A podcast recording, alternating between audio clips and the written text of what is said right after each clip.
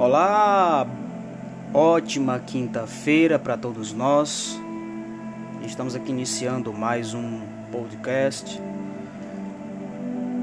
por título de A Compaixão de Cristo.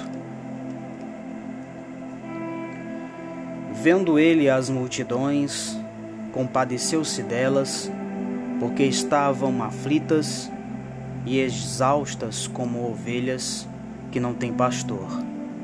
Mateus capítulo 9, verso 36. Cristo se compadece facilmente dos aflitos.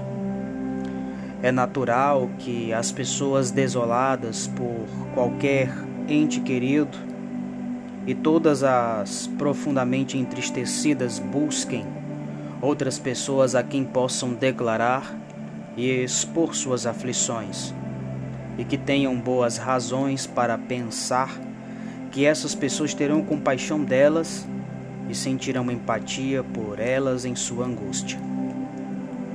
O coração cheio de tristeza quer desabafar e derramar sua queixa. Porém, procura um amigo compassivo com quem se abrir antes. Cristo é esse amigo acima de todos os outros.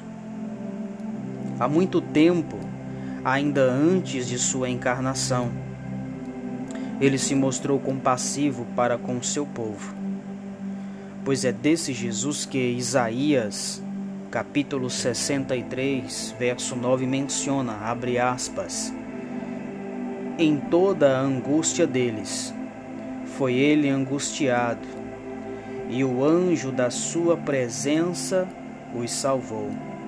Remiu, os tomou e os conduziu todos os dias da antiguidade.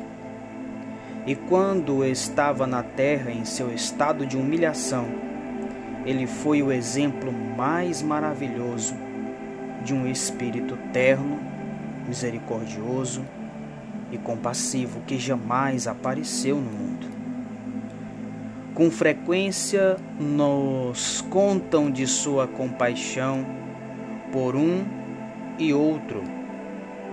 Seus discursos aos seus discípulos eram repletos de compaixão, especialmente os pronunciados pouco antes de sua morte, relatados nos capítulos 13, 14, 15 e 16 de João.